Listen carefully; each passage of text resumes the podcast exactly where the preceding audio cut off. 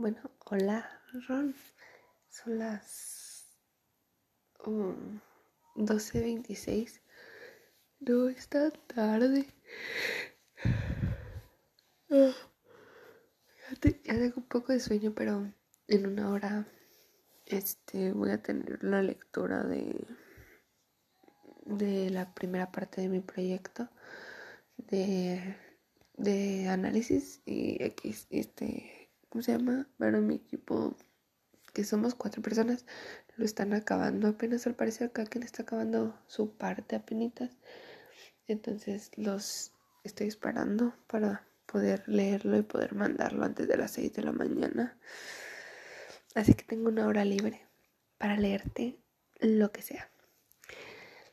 Y encontré los libros de Ana de las Tejas Verdes que, bueno, a mí me gusta más decirle Anne of Green Gables, se escucha mejor. Y bueno, son libros, así que esto yo nos pongo unos cinco meses para acabarlos juntos. Este, pero bueno, creo que hay tiempo suficiente. Y este se llama, es el primero. Ah, y se llama Ana de las Tejas Verdes. La señora Rachel Lind vivía donde el camino real de Avonlea baja a un pequeño valle Orlando de alisos y zarcillos y cruzado por un arroyo que nace en los bosques de la vieja posesión de los Cuthbert. El arroyo tenía reputación de ser torrencial e intrincado en su curso superior entre los bosques con secretos y oscuros remansos y cascadas, pero al llegar a Lynns Hollow era una pequeña corriente, tranquila y bien educada, pues ni siquiera un arroyo podría pasar frente a la puerta de la señora Rachel, sin el debido respeto por la decencia y el decoro. Probablemente se daba cuenta de que la señora Rachel estaría sentada junto a su ventana observando con ojo avisor a todo el que pasaba, de arroyos y niños arriba si llegaba a reparar en algo extraño o fuera de lugar, no descansaría hasta descubrir el cómo y el por qué. Existe mucha gente, tanto en Avonlea como fuera de allí, que puede meterse en la vida de los demás a costa del descuido de la propia. Pero la señora Rachel Lind era una de esas personas mañosas que son capaces de vigilar al unísono los asuntos propios y los ajenos. Ama de casa notable, su trabajo estaba siempre hecho y bien. Dirigía el círculo de costura, ayudaba en la escuela dominical y era la más fuerte de la sociedad de ayuda de la iglesia y de auxilio de las misiones en el exterior. Y a pesar de todo eso, la señora Rachel hallaba tiempo abundante para sentarse horas enteras junto a la ventana de su cocina tejiendo colchas de algodón retorcido. Había tejido quince. Como se sentía inclinadas a decir las amas de casa de Avonlea en voz reverente, sin perder de vista el camino real que cruzaba el vallecito y subía la empina colina roja, debido a que Avonlea ocupaba una pequeña península triangular que entraba en el golfo de St. Lawrence con agua a ambos lados. Todo el que entraba o salía de ahí debía tomar el camino de la colina y así pasar bajo el ojo atento de la señora Rachel, Allí estaba sentada una tarde de principios de junio. El sol entraba cálido y brillante.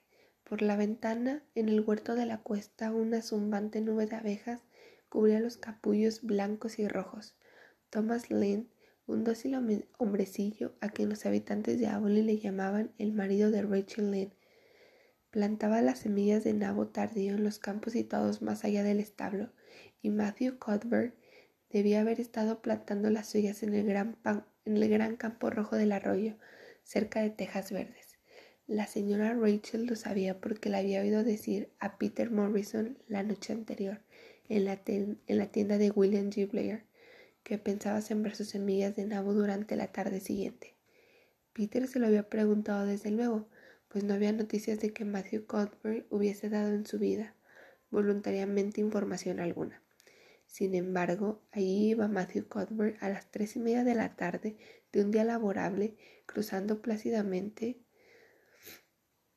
el pequeño valle en su carricoche y subiendo la colina. Más aún, vestía sus mejores ropas y cuello blanco, lo cual quería decir que iba fuera de Avonlea y guiaba la calesa con la yegua a la sana, lo que significa que recorrería una distancia considerable. Ahora bien, ¿a dónde iba Matthew Cuthbert y para qué iba? De haberse tratado de otro hombre de Avonlea, la señora Rachel, atando cabos diestramente, podría haber contestado ambas preguntas con bastante acierto, pero Matthew salía raramente del lugar, que debía ser algo apremiante y poco común lo que, lo que él le llevaba. Era el hombre más tímido de la creación y odiaba tener que ir a donde hubiera extraños o tuviera que hablar. Matthew, con cuello blanco y caleza, era algo que no se veía a menudo. La señora Rachel, por más que reflexionaban, nada pudo sacar en limpio, lo que malogró su diversión de aquella tarde. Iré hasta Tejas Verdes después del té y sabré por Marilla, por Marila, perdón, a dónde ha ido y por qué. Decidió por fin la respetable señora. Normalmente no va al pueblo en esta época del año y nunca hace visitas. Si se hubiera quedado sin semillas de nabo, no se habría vestido ni no cogido la caleza para ir a buscar más. No demostraba prisas, pero como para ir a buscar al médico. Y sin embargo, algo debe haberle pasado desde ayer para hacerle partir así. Estoy completamente perpleja, eso es, y no tendré un minuto de paz hasta que no sepa que ha sacado de Avonlea a Matthew Cuthbert. Que metiche. en consecuencia, la señora Rachel partió después del té. No tenía que ir muy lejos. La casa con parrales y huerto donde vivían los Cuthbert estaba escasamente a un cuarto de milla por el camino desde Lynns Hollow. En realidad, el largo sendero aumentaba bastante la distancia. Matthew Cuthbert, padre tan tímido y silencioso como su hijo, al fundar su residencia se había alejado todo lo que pudo de sus congéneres hasta llegar casi a meterse en los bosques tejas verdes. Había sido construido en los confines de sus tierras y allí seguía hasta entonces, apenas visible desde el camino real sobre el cual estaban situadas, demostrando un mayor sentido de la sociabilidad el resto de las casas de Avonlea. La señora Rachel no consideraba que vivir en un lugar así pudiera merecer ese calificativo. Es un simple estar, nada más, decía mientras avanzaba por el sendero cruzado por profundos surcos y bordeado por rosas silvestres. No es de extrañar que Matthew y Marilla sean un poco raros, viviendo aquí lejos y solos. Los árboles no hacen mucha compañía, y aunque quién sabe si habría suficiente hacia afuera, yo prefiero mirar a la gente, parecen bastante satisfechos. Pero supongo que es porque están habituados. El cuerpo se acostumbra a todo hasta que lo selguen, como decía un irlandés. Pensando esto, la señora Rachel dejó el sendero y entró en el patio trasero de tejas verdes. Era un jardín muy verde, bien cuidado y ordenado, con grandes sauces a un lado y primorosas casuarinas al otro. No había ni un trozo de madera ni una piedra, pues en, caso contrario la señorita Rachel las hubiera descubierto. Tenía la opinión de que Marilla Cuthbert barría el jardín tan a menudo como ella su casa. Se podría haber comido algo caído en el suelo sin necesidad de quitarle la proverbial del polvo. La señora Rachel llamó cortésmente y entró en cuanto le invitaron a hacerlo. La cocina de tejas verdes era un lugar alegre o lo hubiera sido de no estar tan dolorosamente limpia. Sus ventanas daban al este y al oeste. Sobre el jardín del fondo entraba la luz suave de junio, pero la del este, desde la que se gozaba de la vista de los capullos blancos de los cerezos del huerto y los abedules esbeltos, de la ondada del arroyo, estaba reverdecida por una parra. Allí se sentaba cuando lo hacía, Marilla Cuthbert, siempre ligeramente desconfiada de la luz del sol que le parecía demasiado danzarina e irresponsable para un mundo destinado a ser tomado en serio, y ahí estaba ahora, tejiendo, y la mesa ya se hallaba preparada para la cena. Antes de haber terminado de cerrar la puerta, la señora Rachel ya había tomado nota mentalmente de todo lo que había sobre la mesa. Eran tres platos, de manera que Marila debía estar esperando a alguien que vendría con Matthew a cenar, pero los platos eran de diario y con solo manzanas agrias en alminar, en almíbar, y, única, y una única clase de pastel, por lo tanto, la visita esperada no debía ser extraordinaria. Entonces, ¿A qué venía el cuello blanco de Matthew y la yegua alazana? La señora Rachel casi se mareaba ante este extraño misterio en la tranquilidad y poco misteriosa. Buenas tardes, Rachel, dijo Marila energéticamente. Es una tarde realmente hermosa, ¿no es cierto? ¿No quiere tomar asiento? ¿Cómo están los suyos? Entre Marilla Cuthbert y la señora Rachel existía desde siempre algo que a falta de mejor nombre podría llamarse amistad. A pesar o quizá a causa de su diferencia, Marilla era una mujer alta y delgada, angulosa y sin curvas. Sin curvas perdón. Su cabello oscuro dejaba entrever algunas hebras grises y siempre estaba recogido en un pequeño moño con dos horquillas agresivamente clavadas. Tenía el aspecto de una mujer de mente estrecha y conciencia rígida, y así era, pero había una cierta promesa en sus labios que de haber sido ligeramente desarrollada podría haber sido indicativa del sentido del humor. Estamos todos bien, dijo la señorita Rachel, aunque al ver, al ver partir a Matthew temí que quizá vosotros no lo estuviera. Creí que a lo mejor iba a buscar al médico. Marila hizo, una mueca de comprensión. Esperaba a la señora Rachel. Suponía que ver la partida intempestiva de Matthew iba a ser demasiado para la curiosidad de su vecina. Oh, no, estoy bien, aunque ayer tuve un dolor de cabeza terrible, dijo Matthew. Fue a Break River. Esperamos a un chiquillo de un orfanato de Nueva Escocia y llega, tren de esta en el tren de esta noche. La señora Rachel nos hubiera sorprendido más si Marilla le hubiera dicho que Matthew había ido a Brick River a recibir un canguro de Australia. Quedó muda durante cinco segundos. No podía suponer que Marilla estuviese divirtiendo a su costa, pero la señora Rachel casi se vio obligada a creerlo. ¿Lo dices en serio, Marilla? preguntó cuando recuperó la voz. Por supuesto dijo Marilla, como si acoger chicos del orfanato de Nueva Escocia fuera parte de la tarea común de primavera en cualquier granja bien administrada de Avonlea. La señora Rachel sintió que había recibido una fuerte impresión. Un chiquillo, Marilla y Matthew Cuthbert, adoptando un chico de un orfanato. Vaya, por cierto que el mundo andaba patas arriba. Después de esto nada podría sorprenderme, nada. ¿Quién le ha metido esa cabeza? preguntó en tono de reproche. Aquello había sido hecho sin solicitar su consejo y por lo tanto debía ser reprobado. Bueno, lo estuvimos pensando durante un tiempo, en realidad durante todo el invierno, contestó Marilla. La señora de Alexander Spencer vino por aquí un día antes de Navidad y dijo que le iban a enviar a una niña del orfanato de Hoptown en primavera. Su prima vive allí y la señora Spencer la ha visitado y sabe cómo funciona. De manera que Matthew y yo hemos estado hablando sobre, esto desde entonces. Pensamos acoger un chico. Matthew está entrando en años, tiene 60, ¿sabe usted? Y ya no es tan activo como antes. Su corazón le molesta bastante y ya sabe lo difícil que es encontrar buenos trabajadores. No se puede obtener nada aparte de esos tontos muchachos franceses a medio de desarrollar. Y en cuanto se ha conseguido que uno de ellos se acostumbra a nuestra manera de ser y se le ha enseñado algo, parte hacia las fábricas a conservar las langostas o hacia los Estados Unidos. Al principio Matthew pensó en un muchacho de Inglaterra, pero le dije directamente que no. Puede que estén muy bien, no digo que no, pero no quiero vagabundos londinenses, londinenses. Le dije, tráeme por lo menos un nativo de estos lugares. Habría un riesgo, no importa a quién consigamos, pero me sentiré más tranquila y dormiré más tranquila si conseguimos un canadiense. De manera que al fin decidimos pedirle a la señora Spencer que nos eligiera uno cuando fuera a buscar a su niña. La semana pasada supimos que iría y le mandamos a decir por los parientes de Richard Spencer en Carmody que nos trajeron un muchacho inteligente y bien parecido, de unos 10 o 11 años.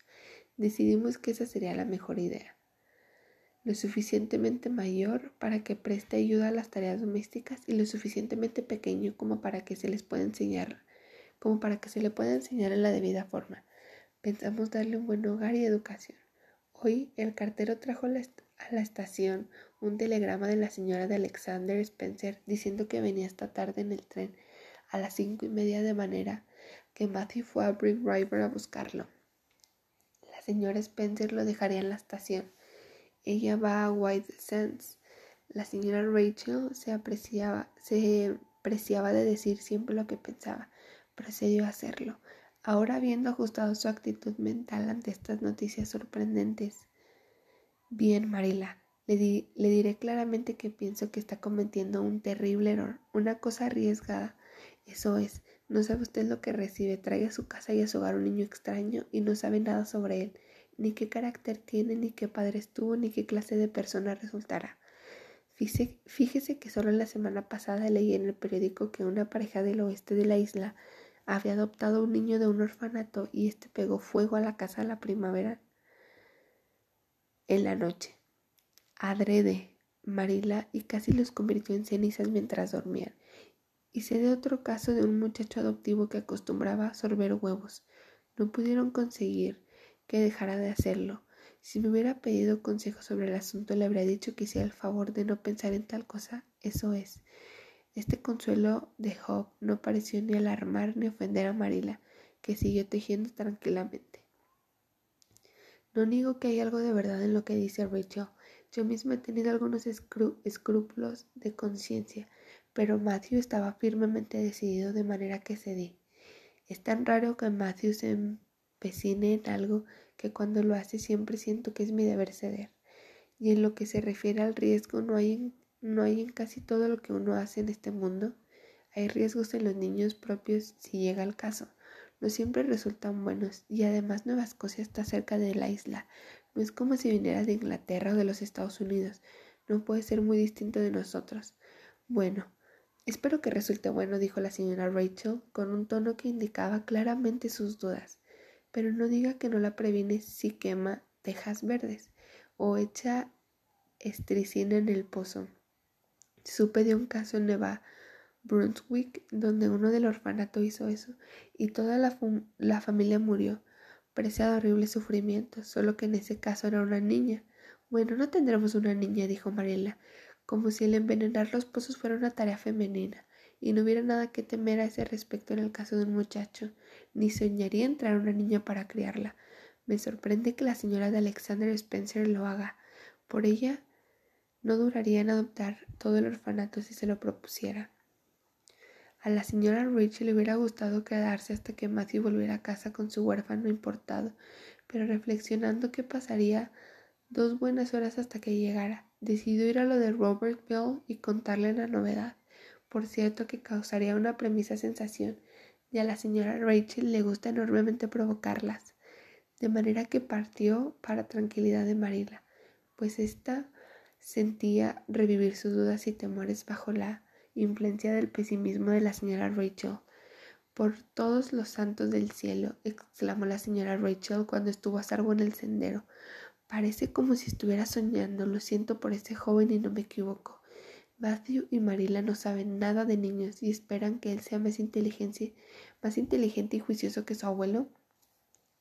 Si es que alguna vez lo tuvo, cosa que es dudosa, es espantoso, es espantoso imaginar a un niño en Green Gables. Nunca hubo uno allí, pues Matthew y Marila ya eran mayores cuando se construyó la nueva casa.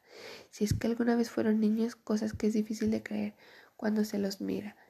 No quisiera por nada hallarme en el lugar del huérfano. Lo compadezco, así es. Eso dijo la señora Rachel a las rosas silvestres, de todo corazón. Pero si hubiera podido ver a la criatura que esperaba pacientemente en la estación de Bridge River, en ese mismo momento su piedad hubiera sido aún más profunda.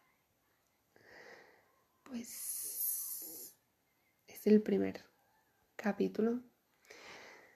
Eh, y creo que es suficiente.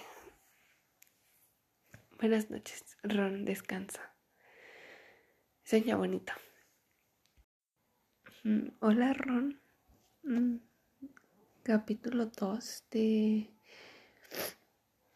de Ana de las Tejas Verdes. Este se llama Matthew Cuthbert, se llama una sorpresa.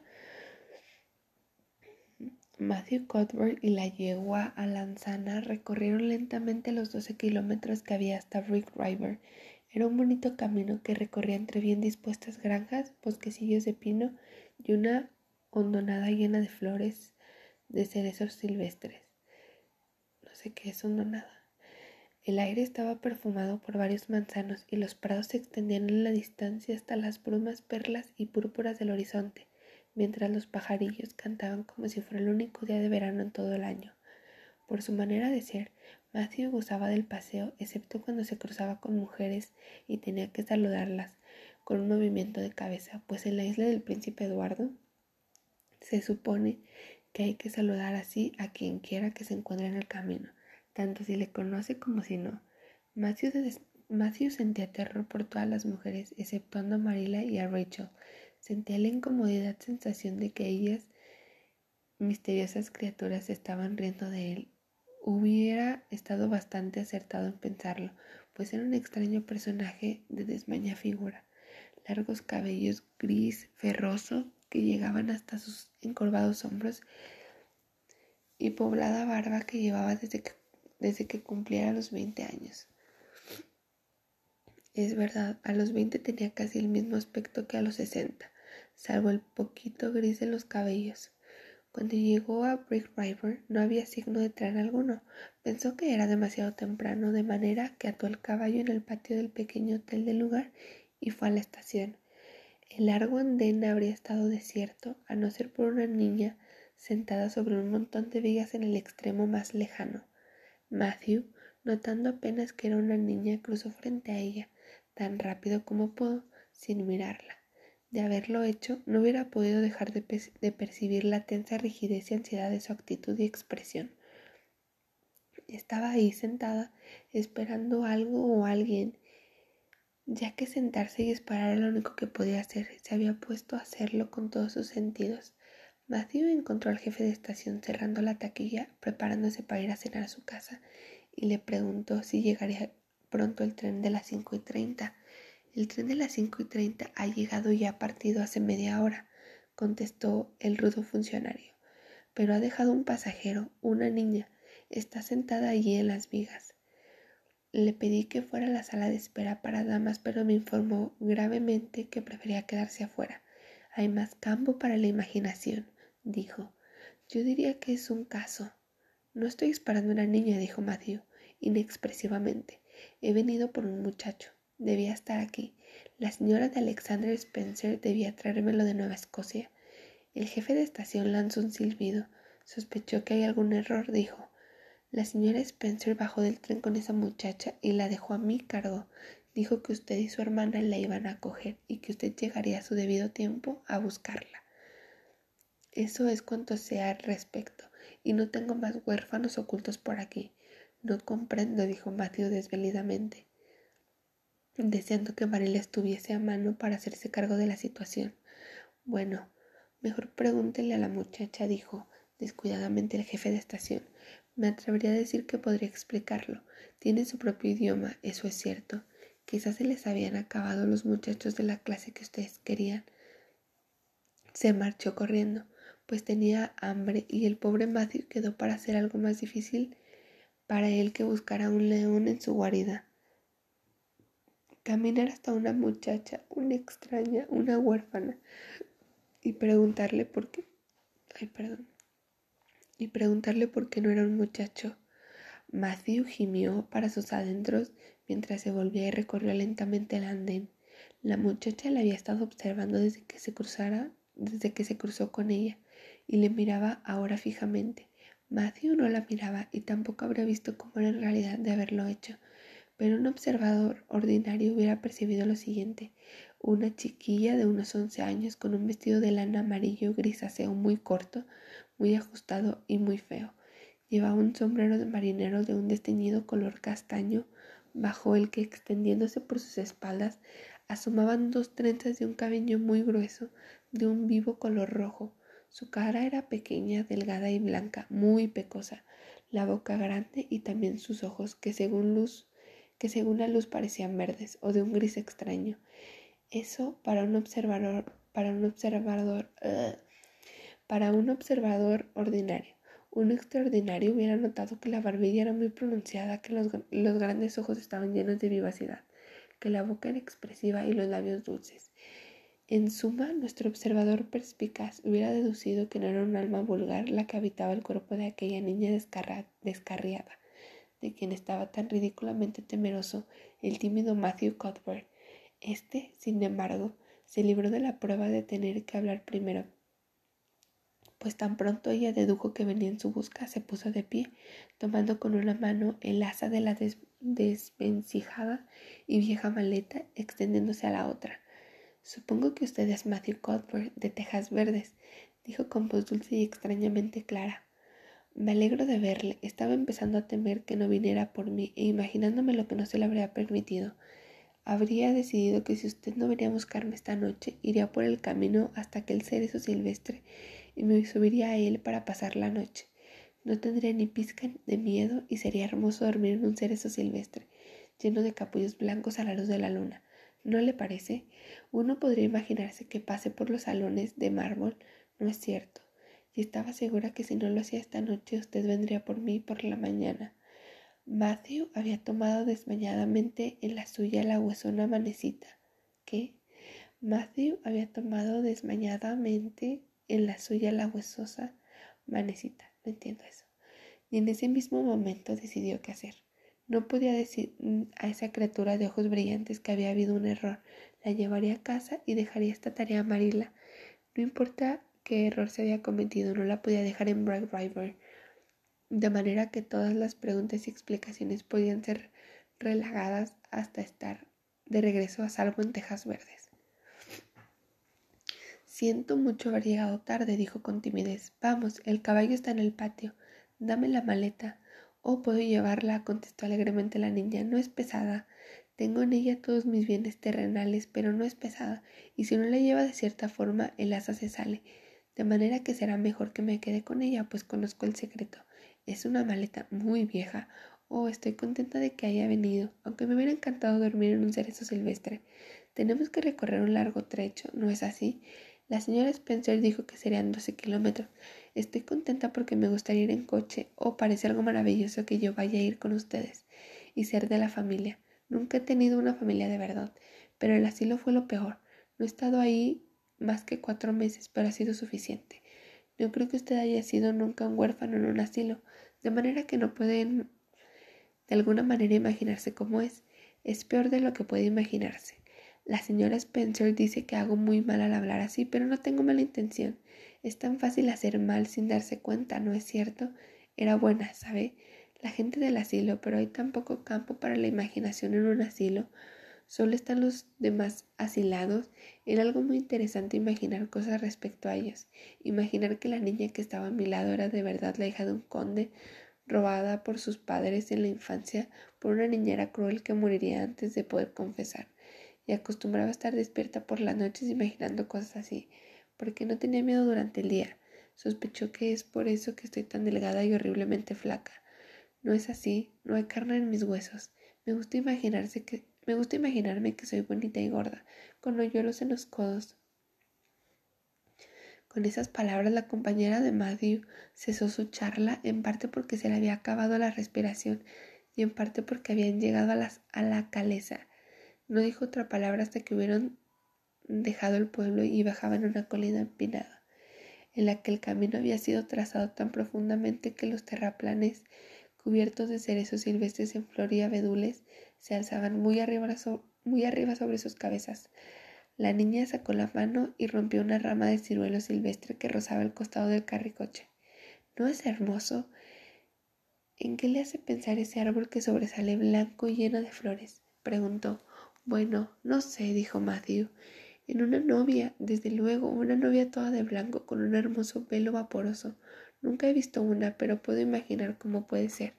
Yo no espero ser nunca novia, soy tan fea que nadie querrá jamás casarse conmigo, a menos que sea un misionero, supongo. Que un, un misionero no tiene muchas, muchas aspiraciones, pero espero que algún día tendré un vestido blanco. Ese es mi ideal de felicidad terrenal. Me gusta la ropa bonita y nunca la he tenido en mi vida, en lo que puedo acordarme, pero desde luego es lo máximo que se puede ansiar, ¿no es así? Y entonces me imagino que estoy vestida de forma deslumbrante. Esta mañana al dejar el asilo estaba terriblemente avergonzada porque tenía que llevar este horrible vestido viejo de lana. Todas las huérfanas lo llevan, ¿sabe? Un comerciante de Hoptown donó el último invierno 300 metros de esta tela al asilo. Algunos dijeron que era porque no la pudo vender, pero yo creo que fue por bondad, ¿no le parece? Cuando subimos al tren sentí como si todos me estuvieran mirando y apiadándose de mí, pero me puse a soñar e imaginé que tenía el más hermoso vestido de seda celeste. Cuando uno se pone a imaginar hay que hacerlo con algo que valga la pena, y un gran sombrero todo lleno de flores y plumas, y un reloj de oro y guantes de cabritilla y botas. Me sentí inmediatamente alegre y disfruté con todas mis ganas el viaje a la isla. No me mareé al venir en el buque, ni tampoco la señora Spencer, aunque suele hacerlo, me dijo que cuidando de que no me cayera por la borda. No tuvo tiempo de sentirse mal. Dijo que nunca vio a nadie que me ganara a ser inquieta, pero sí así evité que se mareara. Es una suerte que se inquiete, ¿no es cierto? Yo quería mirar cuando se, cuánto se puede ver en un buque, porque no sabía si tendría otra oportunidad para ello. O ahí hay más cerezos en flor esta isla es el lugar con más flores del mundo, ya me gusta y estoy muy contenta de venir a vivir aquí. Siempre he oído que la isla del príncipe Eduardo era el lugar más hermoso de la tierra y acostumbraba a imaginar que vivía aquí, pero nunca esperé que se convirtiera en realidad. No es así, pero esos caminos rojos son tan cómicos. Cuando subimos al tren en Charlottetown y los caminos rojos comenzaron a pasar, le pregunté a la señora Spencer qué los hacía tan rojos, y ella dijo que no lo sabía y que por amor de Dios no le hiciera más preguntas. Dijo que le había ya hecho mil. Supongo que tenía razón. Pero ¿cómo se han de saber las cosas si no se preguntan? ¿Y qué hace rojos esos caminos? Y no sé, dijo Matthew. Bueno, esa es una de las cosas que tendré que averiguar algún día. ¿No es maravilloso pensar en todas las cosas que hay que averiguar? Simplemente me hace sentir contenta de vivir. Es un mundo tan interesante. Sería la mitad interesante si lo superamos todo. ¿No es cierto? No habría campo para la imaginación. Pero estoy hablando demasiado. La gente siempre me dice que es así. ¿Te gustaría que no hablara? Me callaré si me lo dice. Puedo callarme en cuanto me, en cuanto me decido, aunque es bastante difícil. Para su sorpresa, Matthew se divertía. Como a la mayoría de los seres callados, le gustaba la gente habladora que deseaba hacer toda la conversación por sí misma y no esperaba que él participara en ella. Pero nunca esperó gozar la compañía de una chiquilla. Las mujeres eran cosa bastante mala, pero las chiquillas eran peor. Detestaba la forma que tenían que pasar tímidamente a su lado con miradas de soslayo, como si temieran que se las engullera de un bocado si se aventuran a decir una palabra. Ese era el tipo de chiquilla bien educado de Avonlea, pero esta brujilla pecosa era muy distinta, y aunque me encontraba algo difícil para su lenta inteligencia, mantenerse al nivel de sus ágiles procesos mentales le gustaba su charla. De manera que dijo con la timidez de costumbre, Oh, puedes hablar cuanto quieras, no me molesta. Me alegra tanto, sé que usted y yo nos vamos a llevar bien. Es un alivio tan grande hablar cuando se quiere que no le llegan a uno que los niños deben vérseles y no oírseles.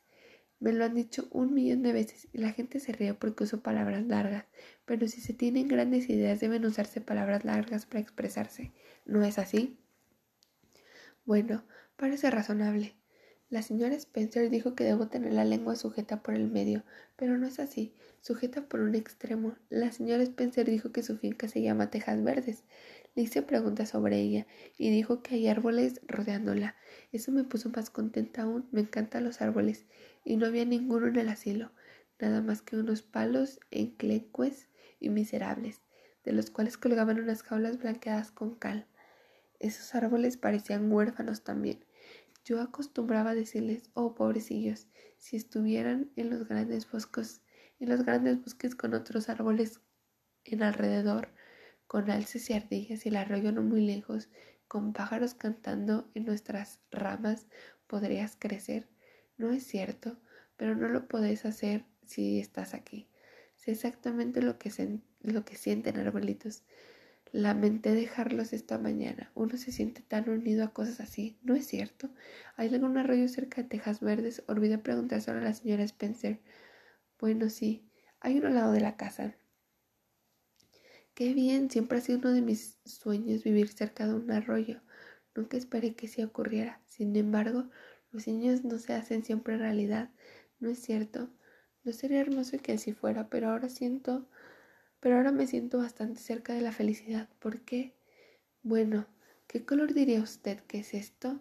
Echó una de sus satinadas trenzas sobre su delgado hombro y lo sostuvo frente a los ojos de Matthew.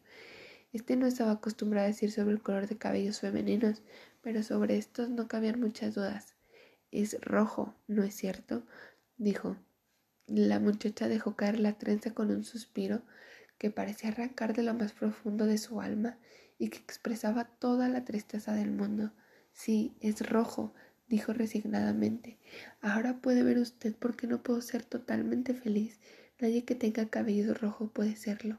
Las otras cosas no me importaban tanto, las pecas, los ojos verdes y la delgadez. Puedo imaginar que no las tengo, puedo imaginar que poseo una hermosa piel rosada y unos hermosos ojos violetas, pero no puedo imaginar que no tengo cabellos rojos. Hago cuanto puedo, pienso, Ahora mi cabello es negro glorioso, negro como el ala de un cuervo, pero todo el tiempo, sé que es rojo, y eso me parte el corazón. Será una pena toda la vida. Una vez leí en una novela que una muchacha tenía una pena de toda la vida, pero no era pelirroja. Su cabello era oro puro que caía de sus sienes de alabastro. ¿Qué es un cien de alabastro? Nunca he podido averiguarlo. ¿Puede decírmelo? Bueno, Temo que no, dijo Matthew, que estaba mareado un poco. Se sentía igual que cuando en su temeraria juventud otro muchacho le había inducido a subir al tío vivo un día que habían ido a la merienda. Bueno, no importa lo que fuera, debe ser algo muy bonito, pues ella era divinamente hermosa. ¿Ha imaginado usted alguna vez lo que debe sentirse lo que debe sentirse ser divinamente hermosa? Bueno, no lo he hecho, confesó ingenuamente Matthew. Yo sí, a menudo que le gusta, a menudo, ¿qué le gustaría hacer si la dejan elegir? ¿Divinamente hermoso, deslumbrantemente inteligente o angélicamente bueno? Bueno, no lo sé con exactitud. Yo tampoco, nunca puedo decidirme, pero no tiene mucha importancia, pues no hay posibilidades de que nunca sea ninguna de esas cosas. Seguro que nunca será angelicalmente buena. La señora Spencer dice, Oh, señor Cuthbert, oh, señor Cuthbert. Eso no era lo que había dicho la señora Spencer ni que la chiquilla se hubiera caído del coche, ni tampoco que Matthew hubiera hecho algo sorprendentemente. Simplemente había pasado una curva del camino y se encontraba en la avenida, lo que la gente de Newbridge llamaba la avenida. Era un trozo de camino de 400 a 500 metros de longitud, completamente cubierto por las copas de altos manzanos, plantados años atrás por un viejo granjero excéntrico. Encima había un largo dosel de capullos blancos y fragantes Bajo las copas el aire reflejaba la púrpura luz del atardecer. A lo lejos, la visión del, cielo crepuscular brillaba como la ventana de la torre de una catedral. Su belleza pareció enmudecer a la niña. Se repantigó en el carricoche, con las delgadas manos apretadas y la cara embalsamada ante el esplendor celeste. Ni siquiera después de haberla recorrido por entero, cuando bajaba la larga cuesta que va a Bridge, se movió ni habló. Todavía con la cara extasiada miraba el crepúsculo lejano, con ojos que contemplaban visiones cruzando sobre aquel brillante fondo. Todavía en silencio cruzaron Newbridge, una ruidosa aldea donde los perros les ladraron. Les ladraron. Los muchachos les miraron y caras curiosas les contemplaron desde las ventanas. Ya habían recorrido unos cinco kilómetros y la niña no hablaba. Era evidente que podía quedarse callada con tanta energía como cuanto hablaba. Sospechó que debes sentirte bastante cansada y hambrienta, se aventuró a decir por fin Matthew, achacando el largo silencio a la única razón que se le ocurría. Pero no tenemos que ir muy lejos, otro kilómetro nada más. Ella volvió a su sueño con un profundo suspiro y le miró con los ojos soñolientos de un alma que ha vagado por la lejanía. Guiada por una estrella, Oh señor Cuthbert, murmuró, ese lugar que atravesamos, ese lugar blanco que era, bueno, supongo que hablas de la avenida, dijo Matthew después de una profunda reflexión. Es un sitio muy bonito. ¿Bonito? Oh, bonito no me parece la palabra más adecuada, ni tampoco hermoso no es suficiente. Oh, era maravilloso. Es la primera vez que veo algo que no puede ser mejorado por mi imaginación. Me ha satisfecho aquí y puso la mano sobre su pecho. Me hizo sentir dolor y sin embargo era placentero. ¿Tuvo usted alguna vez un dolor así, señor Cuthbert? Bueno, no recuerdo haberlo tenido. Yo lo tengo muchas veces cada vez que veo algo realmente hermoso, pero no debería llamar la avenida a ese hermoso pasaje. No hay significado en un hombre así. Debían llamarlo. Veamos. El blanco camino encantado. ¿No es, ese un, ¿No es ese un nombre imaginativo? Cuando no me gusta el nombre de un lugar o de una persona, siempre les imagino uno nuevo y siempre me refiero a ellos así. En el asilo había una niña cuyo nombre era Hepzibah Jenkins, pero yo siempre me la imaginaba como Rosalía de Veré. Otros pueden llamar la avenida en ese lugar, pero yo siempre le diré el blanco camino encantado. Es verdad que debemos hacer otro kilómetro antes de llegar a casa.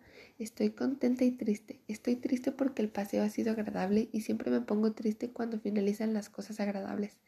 Puede ser que después venga algo aún más agradable, pero uno nunca puede estar seguro. Y muy a menudo ocurre lo contrario. Esa ha sido mi experiencia, pero estoy contenta de pensar que llego a casa. Verá.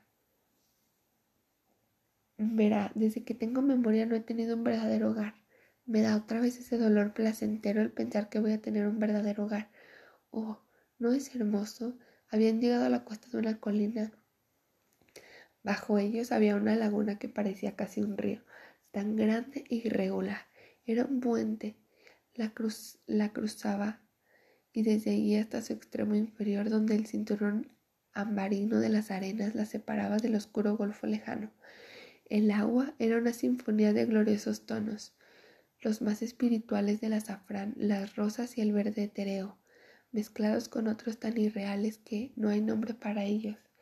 Más allá del puente, la laguna llegaba hasta una arboleda de abeteos y arces, reflejando sus sombras y cambiantes aquí y allá. Un ciruelo silvestre sobresalía del margen como una niña de puntillas que contempla su propia imagen de la presura en el extremo de la laguna. Llegaba el claro y tristemente dulce coro de las ranas. En una cuesta lejana había una casita gris asomándose entre los manzanos, y aunque no era bastante oscuro, en una de sus ventanas brillaba una luz. Esa es la laguna de Barry, dijo Matthew. Oh, Tampoco me gusta ese nombre. La llamaré, veamos, el lago de las aguas refulgantes. Sí, ese es el nombre correcto. Lo sé por el estremecimiento. Cuando doy con un nombre que se ajusta perfectamente, me estremezco. ¿Le hacen estremecer a usted las cosas?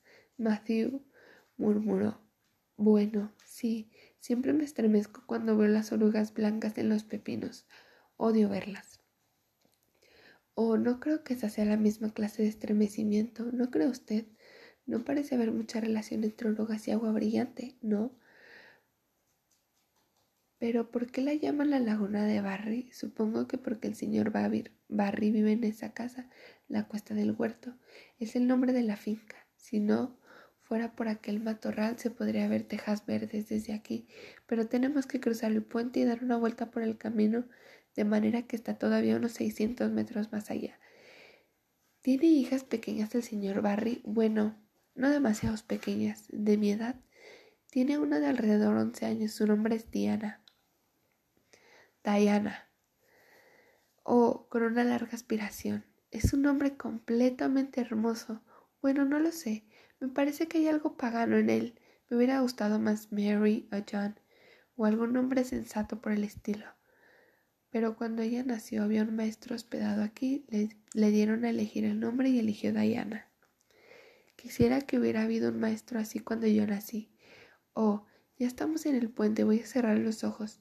Siempre tengo miedo de cruzar puentes, no puedo evitar pensar que justo cuando llegue a la mitad, quizá le dé por cerrarse como una navaja y me pille.